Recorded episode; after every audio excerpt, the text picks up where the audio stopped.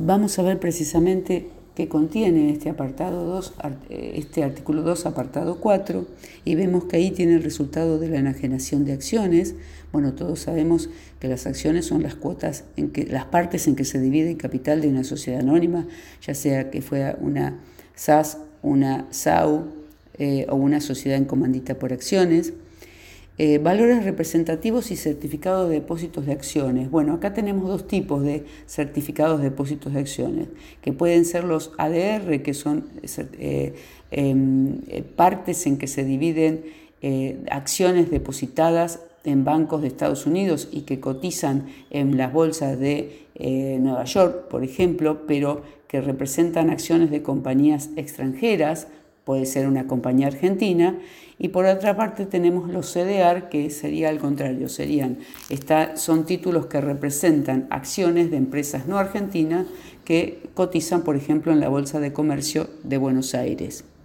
Después tenemos las cuotas partes en las cuotas y participaciones sociales. Ahí tenemos las partes en que se dividen las, el capital de otras sociedades las cuotas partes de fondos comunes de inversión, y ahí en las cuotas partes de fondos comunes de inversión tenemos em, eh, patrimonios que están administrados por una sociedad y eh, este patrimonio se divide en cuotas, estas cuotas se pueden comprar y vender. Cuando se venden, el resultado de la enajenación de estas cuotas partes está dentro de este apartado. Certificados, dice, de participación de fideicomisos financieros y cualquier otro derecho sobre fideicomisos y contratos similares. Bueno, en el fideicomiso es un contrato donde tenemos un, un fiduciante que eh, afecta un patrimonio, bienes, dinero, eh, eh, a un fideicomiso. Tenemos el fiduciario, que es el encargado de administrar este fideicomiso, y después tenemos un beneficiario y un fideicomisario el fiduciante, que es el que en definitiva pone el dinero o pone, por ejemplo, una, propiedad a nombre del fideicomiso, probablemente no, no, la sepa, no pueda, no quiera administrarlo, se la da a una sociedad o persona administradora, que sería el fiduciario, pero con la condición de que le entregue el resultado de esa administración del bien o de los bienes al beneficiario, que puede ser el mismo, y una vez terminado el contrato del fideicomiso, los bienes se van que quedan se van a entregar al fideicomisario que también puede responder o no al mismo fiduciante. Bueno, esos derechos, si se enajenan, el derecho, por ejemplo, que tiene el beneficiario a recibir las rentas del fideicomiso o el derecho que tiene el fideicomisario a recibir los bienes una vez que termina el contrato del fideicomiso, si esos derechos se em, eh, venden, en este caso estaríamos en presencia de lo que dice el apartado 4 del artículo 2 y este resultado estaría grabado por eh, el impuesto a las ganancias. En el artículo 2, en el apartado 5 tenemos la enajenación y transferencias de derechos sobre inmuebles. Eh, con respecto a la enajenación de, inmuebles ya hablamos y tenemos que hablar de la vigencia, hablamos de qué consideraba la ley en el segundo párrafo del artículo 3, cuando se daba por, eh, em, eh, se daba por realizada la enajenación del inmueble, decíamos que ahí se aparta un poquito y en, eh, utilizando el concepto de autonomía del derecho tributario, se da sus propias normas en cuanto a compraventa de inmuebles, la ley de impuesto a las ganancias. Lo que no hablamos es con referente a la vigencia de esta, de esta ley. Si el inmueble ha sido adquirido antes del 1 de enero de 2018, en realidad este resultado para personas humanas y sucesiones indivisas no estaba dentro del ámbito del impuesto a las ganancias y se aplicaba el impuesto a la transferencia de inmuebles. Si el inmueble que se enajena fue adquirido después del 1 de enero de 2018, entonces sí, rige lo establecido por la ley 27430 y ese resultado de la enajenación va a estar grabado por el impuesto a las ganancias eh, en forma cedular. Luego vamos a ver en los artículos a continuación del 90. Eh, también dentro de este apartado 5 dice enajenación y transferencia de derechos sobre inmuebles. En todos los otros apartados, 3, 4 y el principio del 5 dice enajenación, y acá en esta parte habla de la transferencia de derechos sobre inmuebles. ¿A qué se refiere? Se refiere a los derechos reales sobre inmuebles.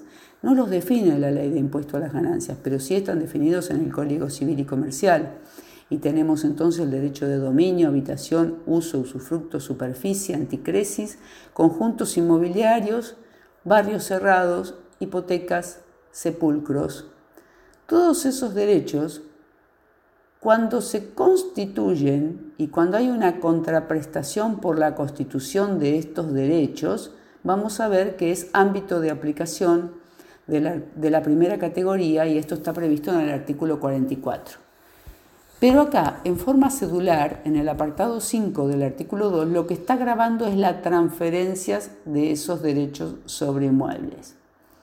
Vale decir, si yo tengo a mi favor eh, un derecho de hipoteca sobre un inmueble y transfiero ese derecho de hipoteca sobre un inmueble a un tercero porque ya no quiero tener más en mi poder o porque se lo vendo, el resultado de la enajenación de la transferencia, o sea, de la transferencia de ese derecho es lo que va a estar grabado en este artículo 4 apartado artículo 2, perdón, apartado 5.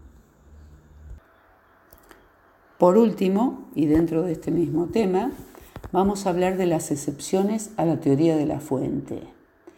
Eh, cuando dijimos que la teoría de la fuente se aplica para las personas humanas y sucesiones indivisas, pero dentro de la ley encontramos ciertas excepciones. Por ejemplo, las previstas en, estos, en este apartados 3, 4 y 5 del artículo 2, ciertas excepciones a la teoría de la fuente contenidas en las categorías, por ejemplo, los loteos con fines de urbanización, los resultados provenientes de la construcción y enajenación de inmuebles em, bajo el régimen de la ley 13.512 y los conjuntos inmobiliarios que están en el artículo 53 de la ley constituyen una, eh, eh, una excepción a la teoría de la fuente.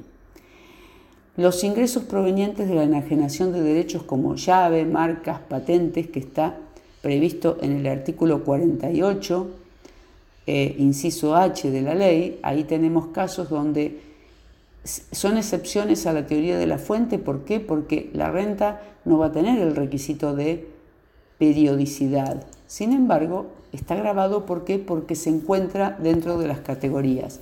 Recuerde que habíamos dicho, como cuando empezamos a hablar de este tema, si está en las categorías, está grabado.